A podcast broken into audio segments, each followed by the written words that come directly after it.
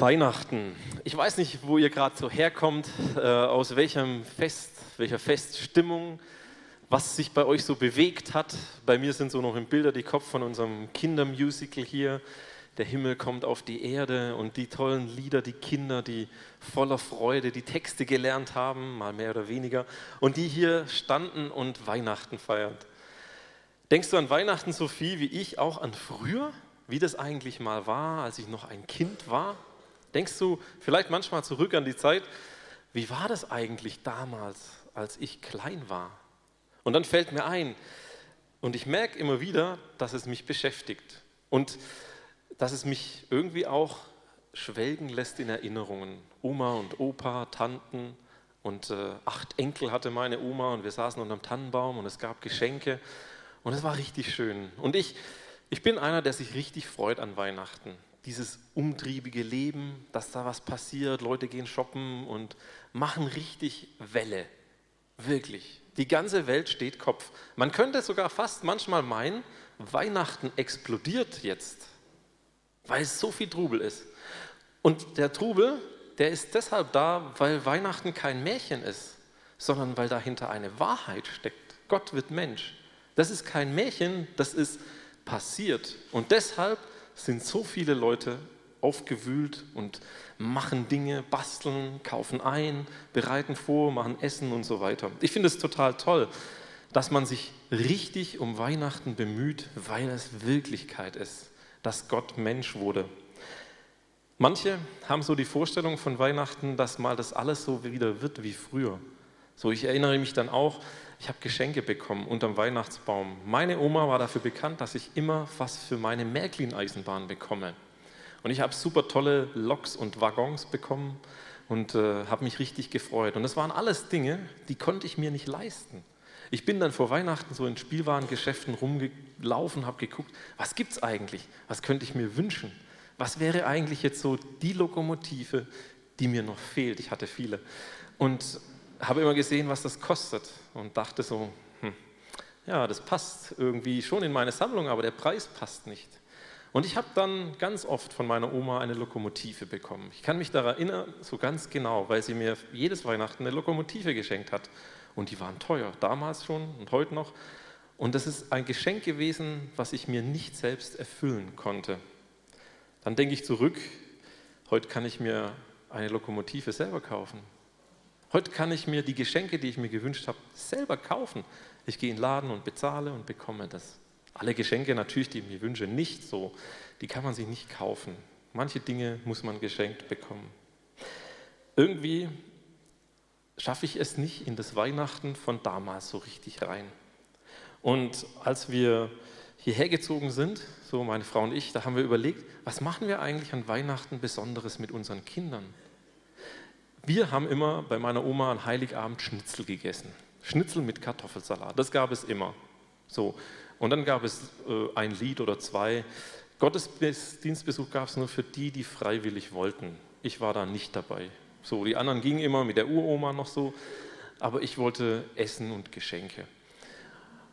Bei meiner Frau, da ging man zum Gottesdienst, es gab Fondue an Heiligabend und alles war irgendwie geklärt. Und dann haben wir uns überlegt, was wollen wir eigentlich mit unseren Kindern ähm, machen, dass sie sowas haben zum Erinnern, so wie wir das haben an unsere Kindheit. Wir können ganz schlecht so unsere Kindheit, und das machen wir leider oft, projizieren auf unsere Kinder und denken, die freuen sich auch, wie wir uns damals gefreut haben, wenn alles so wird wie damals. Aber es bleibt doch irgendwie alles anders. Bei uns gibt es an Heiligabend Stockbrot. Wir machen unseren Kamin an und dann gibt es Stockbrot mit Würstchen. Und dann sitzen wir auf dem Fußboden und essen.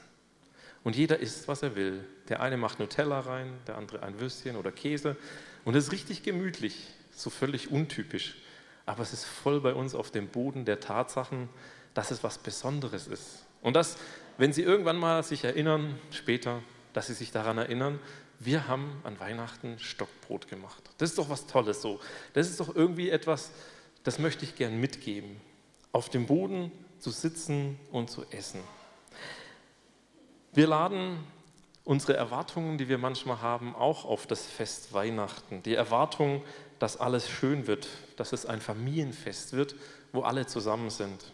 Erwartungen von schönen Geschenken. Aber irgendwie hat das mit dem ursprünglichen Weihnachten ganz wenig zu tun.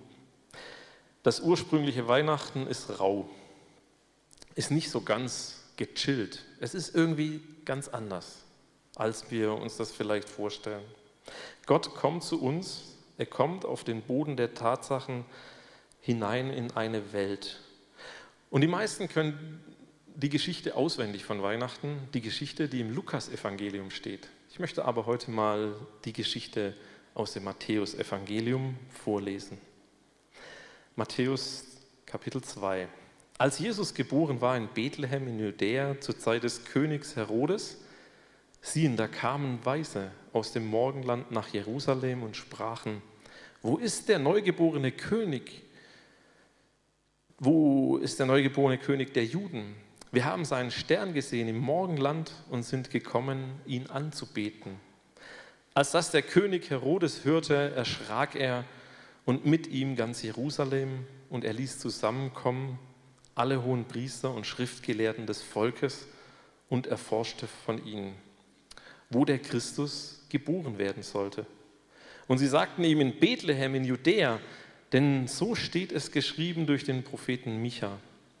Und du, Bethlehem, im jüdischen Lande, bist keineswegs die kleinste unter den Städten in Juda, denn aus dir wird kommen der Fürst, der mein Volk Israel weiden soll.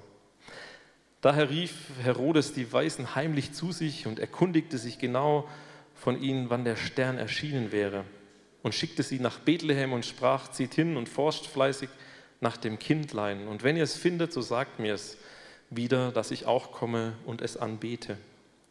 Als nun, den, als nun den König gehört hatten, zogen sie hin. Und siehe, der Stern, den sie im Morgenland gesehen hatte, ging vor ihnen her bis er über dem Ort stand, wo das Kindlein war.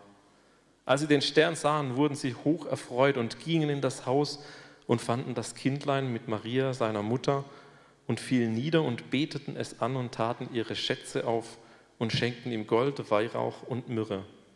Und Gott befahl ihnen im Traum, nicht wieder zu Herodes zurückzukehren, und sie zogen auf einem anderen Weg wieder in ihr Land. Bei Matthäus fehlt Josef, da fehlt die Krippe und da fehlen noch ein paar andere Sachen, die wir sonst so kennen an Weihnachten. Menschen, die eher sonst so ganz sachlich sind, so eher den Glauben auch trocken irgendwie mit Wissen und Verstand kapieren wollen, die werden an Weihnachten auch manchmal sentimental, sie werden gefühlsmäßig, weil da etwas passiert, das sie bewegt. Vielleicht passiert es dann, wenn die Tür aufgeht und die Verwandten kommen, oder es passiert dann, wenn man merkt, man vermisst jemanden. Man merkt an diesem einen Abend, an Heiligabend, da passiert irgendwas mit uns. Der Ort Bethlehem, von dem hier die Rede ist, der von Micha angekündigt wird, 700 Jahre vor der Geburt, ist eigentlich ein Nest, ein kleines Nest und taugt nicht zu einem großen Auftritt. Und dennoch wählt Gott dieses Nest für den Event, der so viel im ganzen, auf der ganzen Welt verändert. Schon einmal war Bethlehem ein wichtiger Ort von einem biblischen Geschehen. Damals ging es um einen kleinen Hirtenjungen, der den mächtigsten Philister mit seiner Steinschleuder besiegte, Goliath. David hieß der Junge, und später wurde er zum bekanntesten und mächtigsten israelischen König berufen. Er kam aus Bethlehem. Bethlehem ist ein Ort, aus dem Menschen kommen, die überhaupt nicht so hineinpassen, das zu Menschen passt, die wichtig wären. Bethlehem ist nicht der Ort, wo alle berühmten Leute herkommen müssen, sondern eher ein kleiner Ort. Der Prophet Samuel war damals auf der Suche nach einem geeigneten Nachfolger für den König Saul. Und in Bethlehem wurde er fündig. Trotz aller Ablehnung lässt er sich nicht davon abbringen und verlangt auch den jüngsten, den kleinsten neben den sieben anderen Brüdern zu sehen. Und seine Wahl fällt auf den König David, auf den unscheinbaren Kleinen. Gott nimmt das Kleine und Unscheinbare aus dem dann was Großes erwächst. Das ist ein Prinzip, Das ist ein göttliches Prinzip, das was klein beginnt und dann groß wächst. Die Situation, die es zur Zeit von Micha gab, ist ähnlich wie bei David. Korruption, Misswirtschaft, lange Jahre nichts passiert, das Land verwüstet, die Bevölkerung geflohen, verschleppt, Feinde stehen vor der Hauptstadt, der König hat abgedankt, die Lage ist hoffnungslos, die Zukunft scheint irgendwie verloren zu sein. Gott scheint weit weg und was noch schlimmer ist, er hüllt sich im Schweigen. Er sagt nichts mehr. Es passiert nichts mehr. Man könnte so sagen, die Welt steckt irgendwie fest. Sie ist irgendwie fest und kommt nicht mehr raus. Der Prophet Micha weckt in der schweren Zeit bei den Einwohnern Jerusalems Erinnerungen. Erinnerungen, die du vielleicht auch an Weihnachten hast. Erinnerungen an Hoffnung, an was Schönes, an was Gutes, an was Tolles. Er weckt Erinnerungen. Micha bleibt nicht bei Erinnerungen der Vergangenheit, sondern er schenkt den Menschen Kraft für die gegenwärtige Zeit, für das, was sie jetzt erleben, weil er verkündet, dass Gott sie nicht vergessen hat. Gott hat dich nicht vergessen. Er macht Mut und er gibt so ein hoffnungsvolles Zeichen, das in die Zukunft weist. Es wird wirklich Frieden werden. Und wir brauchen das heute auch. Wir brauchen das in unserem Leben, wir brauchen das in unserer Welt, damit nicht alles bleibt, wie es ist. Wir brauchen das. Wir brauchen Menschen, die uns Hoffnungsvolles zusagen. Hoffnungsvolles, das tief gegründet ist, nicht oberflächlich. Stell dir vor, du bist ein Mensch, der für einen anderen eine hoffnungsvolle Aussage trifft.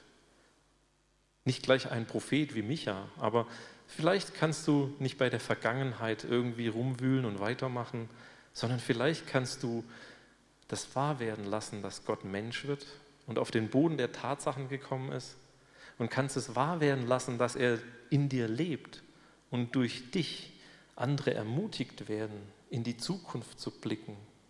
Wir brauchen das mehr denn je. Und Bethlehem ist nicht nur eine Ortsangabe irgendwie, sondern Bethlehem heißt Haus des Brotes.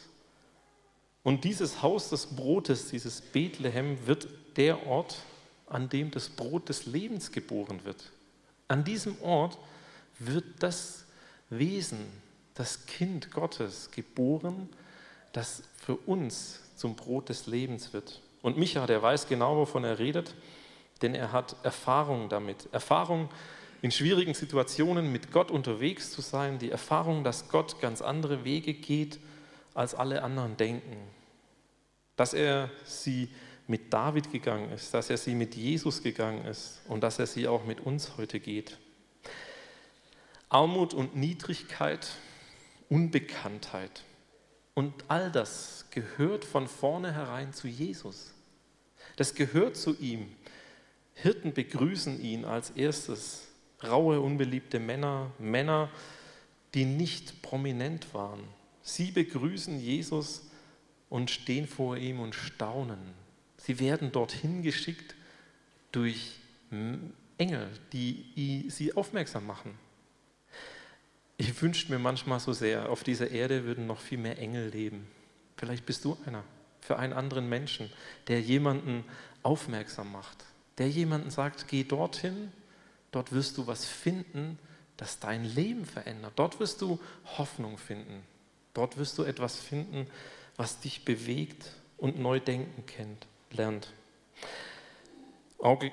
Unser Glaube, der ist vielleicht so klein wie Bethlehem. Der ist vielleicht so klein und unbedarft und so klein und schwach und du denkst, irgendwie ist er zu klein. Zu klein, um hoffen zu können. Zu klein, um jemanden Hoffnung zusprechen zu können. Ich glaube nicht, dass dein Glaube zu klein ist. Er kommt zu dir, er beugt sich herab er beugt sich sogar so weit herab, dass er Kind wird. Jesus, wir haben ihn oft vor Augen als Erwachsenen. Jesus wurde Kind. Er hat das Tiefste erreicht, gerade auch von der Höhe. Wenn ich mit meinen Kindern ernst rede oder liebevoll rede, dann gehe ich auf die Knie. dann möchte ich von Angesicht zu Angesicht mit ihnen reden.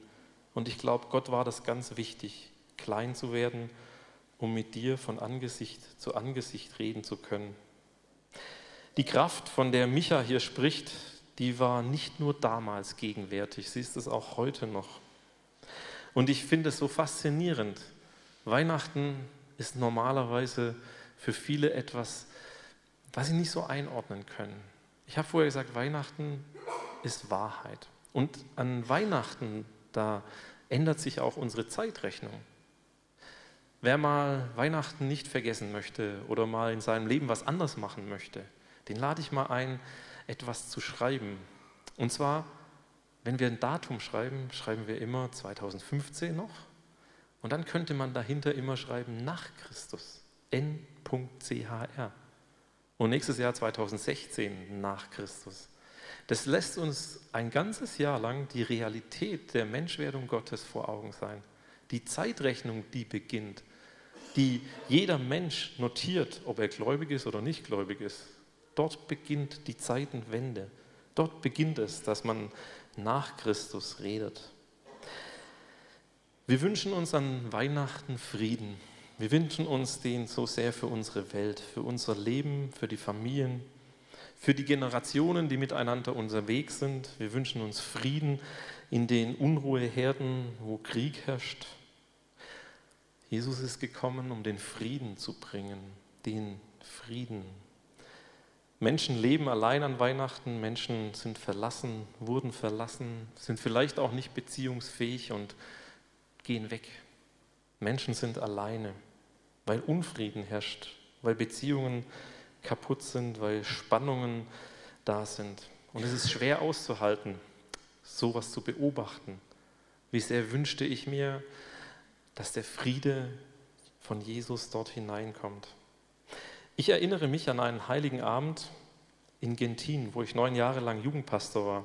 Wir haben jedes Jahr um 23 Uhr eine Happy Birthday Jesus Party gefeiert. Wir haben die auch beworben in der Zeitung mit Flyern. Wir feiern richtig Fett Party, Heiligabend 23 Uhr. Ein Ort in Ostdeutschland, da war an Heiligabend nicht viel los. Sogar die Disco hatte geöffnet. Alles war irgendwie ganz normal. Und die Idee war es, dort Menschen einzuladen, mit ihnen gemeinsam Weihnachten zu feiern. Und das war irgendwie schon auch ein bisschen so aufgemacht wie Disco. Wir luden an eine Bar ein. Es gab Cocktails, ich predigte auf einem Barhocker, schön in einer Kirche, aber doch von der Bar. Die Leute saßen an Tischen und hatten was zu essen.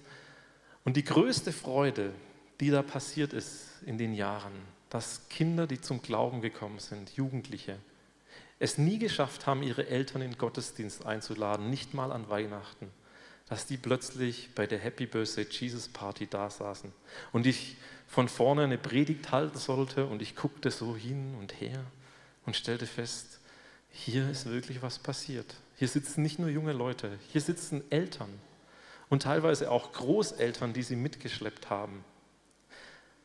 Ein wahnsinniges Zeichen um 23 Uhr nachts.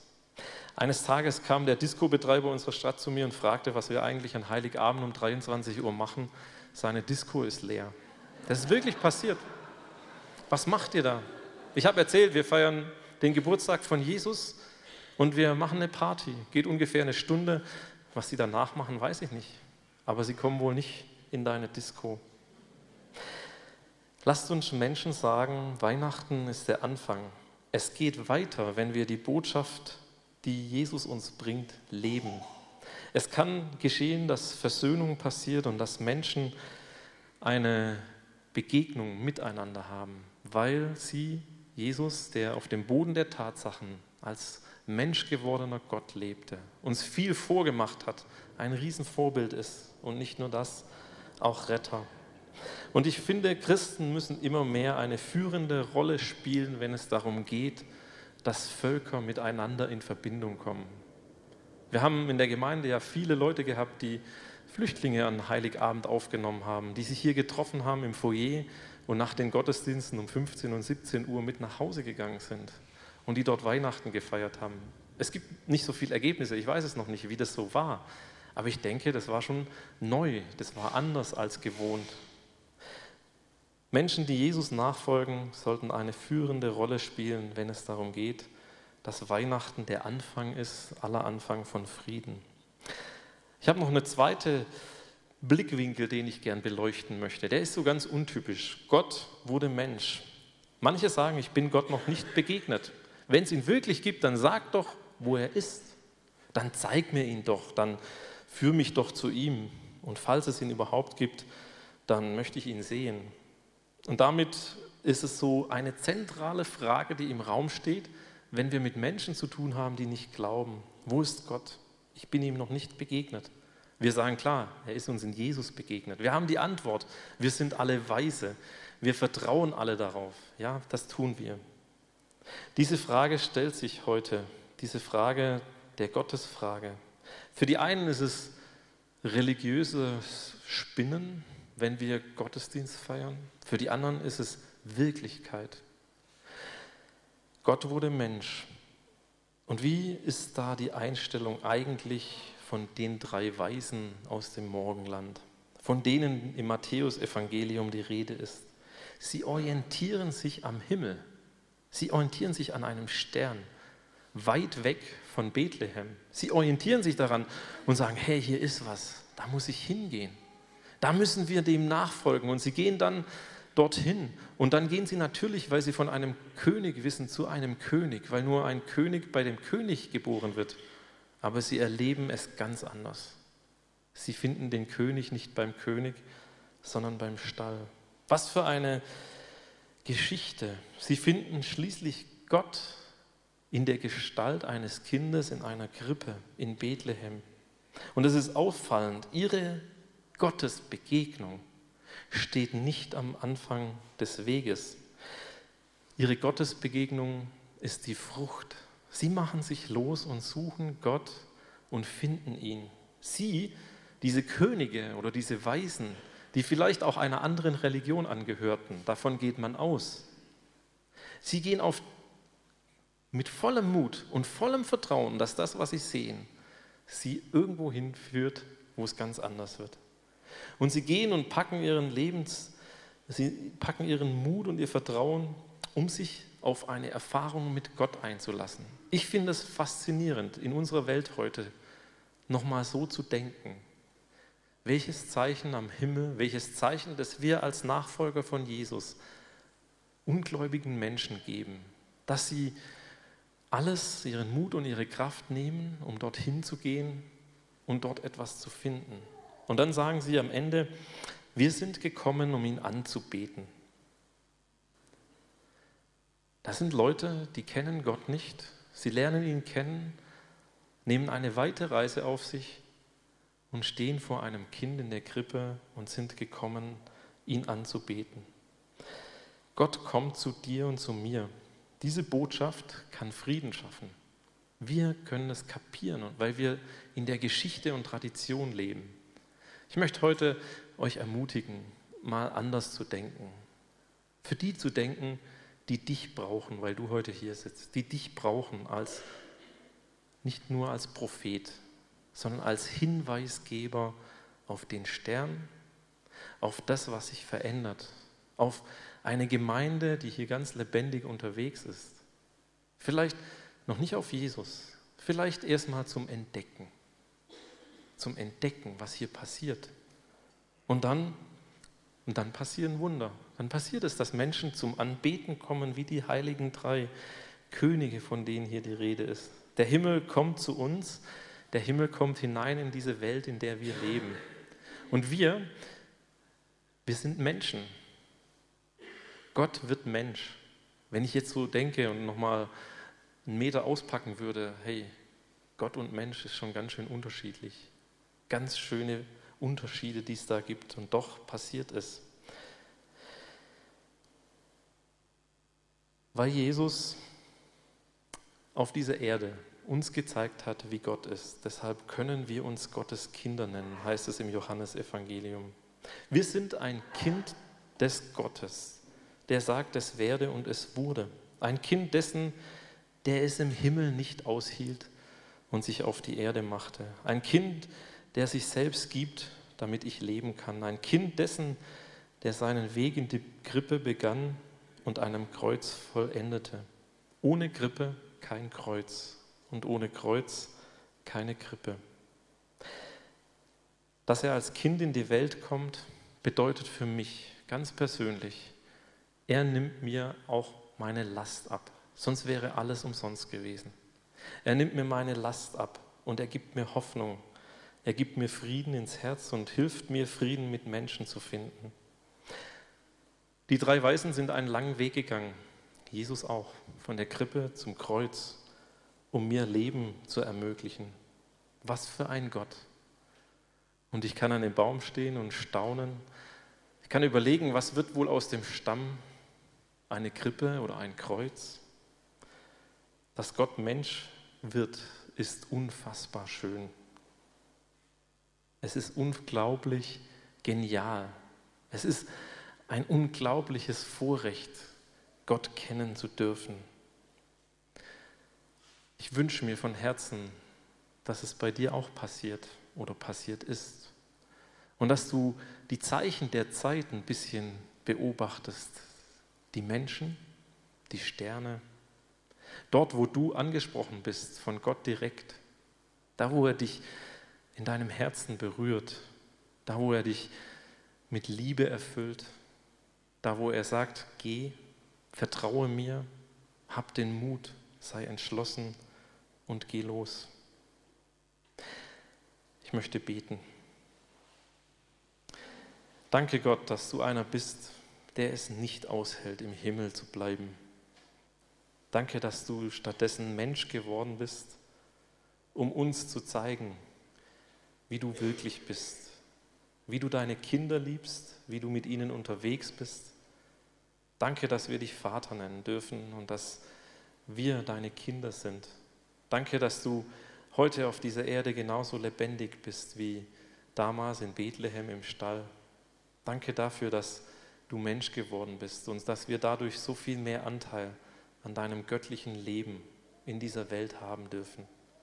Danke, dass wir so viele Möglichkeiten haben, dir zu begegnen und immer wieder neu staunen, lernen können und dürfen über das Wunder der Menschwerdung Gottes. Hilf uns in unserem Alltag. Lass es uns zum Hoffnungszeichen werden, zum Ermutigungszeichen für andere. Amen.